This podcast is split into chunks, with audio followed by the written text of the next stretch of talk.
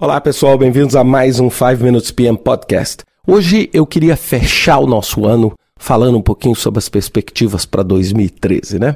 Sem dúvida nenhuma, é, todo mundo fica tentando encontrar uma bola de cristal para falar sobre o futuro, mas essa bola de cristal ela não existe. É claro que eu vou estar tá compartilhando com vocês aquilo que eu acredito. Posso estar tá acertando, posso também estar tá errando sem problemas. É, a primeira coisa que eu queria dizer é o seguinte: instabilidade. A primeira coisa, a instabilidade vai continuar. Instabilidade significa instabilidade dentro do cenário corporativo, instabilidade dentro dos governos e instabilidade dentro do seu próprio projeto.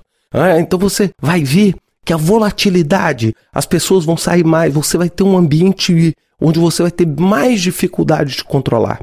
Segundo, fortíssima medição de resultado. Fortíssima medição, ou seja, para cada dólar que você pretende gastar, eu quero saber exatamente quanto você pretende me retornar. Então hoje você tem uma fortíssima pressão por resultado. É? Ou seja, se você, ah, eu vou implementar um escritório de projetos, ótimo. Qual é o resultado claro que esse escritório vai me dar? Mas não, não vem com essa aí de, ah, vai melhorar o nosso cronograma, ah, vai melhorar. Não, eu quero saber resultado, o que que isso vai gerar de economia, de aumento nos benefícios. Então, nós estamos falando muito sobre medição tangível de resultado, cálculo de retorno do investimento. Ou seja, se eu estou gastando um milhão no escritório de projeto, qual vai ser o resultado que isso vai me dar? Então, isso para mim hoje tem sido claríssimo. Isso eu estou falando não só no investimento de gestão de projetos, como também na própria existência do projeto. Terceira coisa que eu queria falar: globalização ainda mais. Né? Nós estamos falando isso, globalização não é uma palavra nova, mas a gente tem marcado a globalização de uma forma assim evidente, né? a interdependência que nós temos, fornecedores de clientes externos. Então o Brasil não é mais só o Brasil, a América Latina não é mais só a América Latina, existe um impacto global de tudo em todos e principalmente com esse cenário instável. Esse impacto traz uma elevação razoável nos riscos. A quarto item que eu queria compartilhar com vocês é a velocidade. Sem dúvida nenhuma, a pressa, a velocidade, entrega. Então, uma das características de 2003 vai ser como é que eu reduzo os ciclos de vida de projetos? Como é que eu consigo entregar o resultado mais rápido? Eu não posso mais ficar esperando muito, eu preciso acelerar a realização desse benefício. Então, como que eu vou fazer isso? E aí eu entro no meu último item, que é o que, que eu faria? Né? Se eu fosse você sentado aí ou no seu carro ouvindo esse podcast, o que, que eu faria? Primeira coisa, viajar. Aí vocês vão falar assim: Poxa, Ricardo, viajar, mas por que viajar? Talvez seja um dos melhores investimentos que você pode fazer na vida. Principalmente se você teve pouca possibilidade de viajar. É, é a oportunidade que você tem de sair, ir para outro lugar, ir para outro país, preferencialmente para um país que você conhece pouco, tem pouca informação, para você entender o que eu estou falando de globalização, para você entender como as culturas são diferentes, para você entender como as perspectivas são diferentes. Vá para um país onde você está tendo uma dificuldade enorme do ponto de vista econômico. Vá para um país que está indo muito bem. É? Visite, entenda o que, que está acontecendo em cada um desses locais, em cada um desses projetos. A segunda coisa, se você não puder viajar, então ótimo, entra na internet, Estude esses países, comece a entender, busque se aculturar do ponto de vista mais global. Não imagine que o mundo é apenas o seu quarteirão aí, ou apenas a sua empresa, o seu ambiente de trabalho. Comece a se interessar por coisas mais globais, por quê? Porque sem dúvida nenhuma, as coisas globais afetam a vida local, afetam o seu projeto, o software que você está desenvolvendo dentro da sua empresa.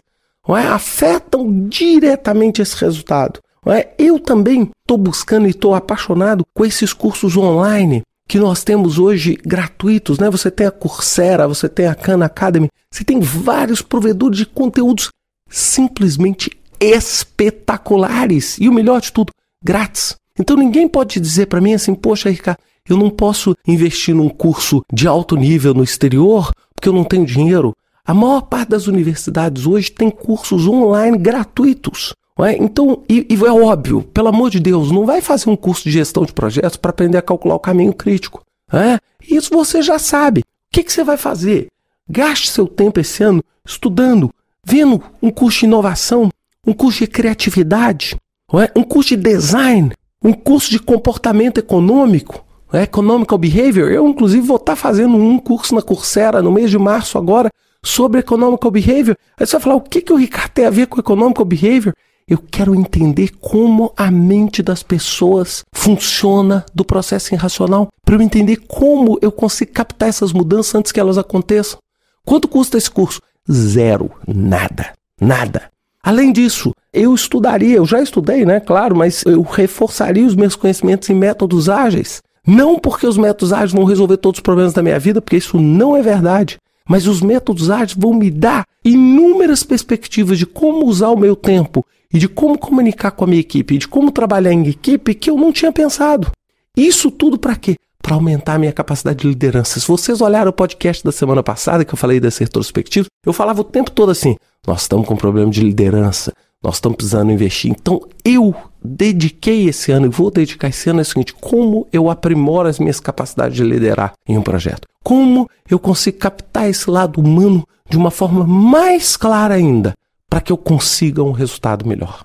Bem, é essa as dicas, é claro, né? Cada um, é, cada cabeça tem o seu chapéu respectivo, né? cada um de vocês tem uma história, tem um destino, mas eu espero que pelo menos aí como último podcast do ano, isso sirva para pelo menos dar uma inspirada em vocês, para pensar o ano de vocês, tentar fazer aí as priorizações devidas do que você quer fazer em 2013. E finalmente, pessoal, queria desejar um ano maravilhoso a vocês, um ano de muita alegria, muito sucesso, é, muito amor, muita paz para todos vocês e os seus familiares. E obrigado né, por ter aí me ouvido durante esse ano em mais 50 e poucos podcasts novamente. Eu espero ter força para conseguir continuar fazendo isso aí semanalmente com vocês. Um grande abraço para vocês e que venha 2013.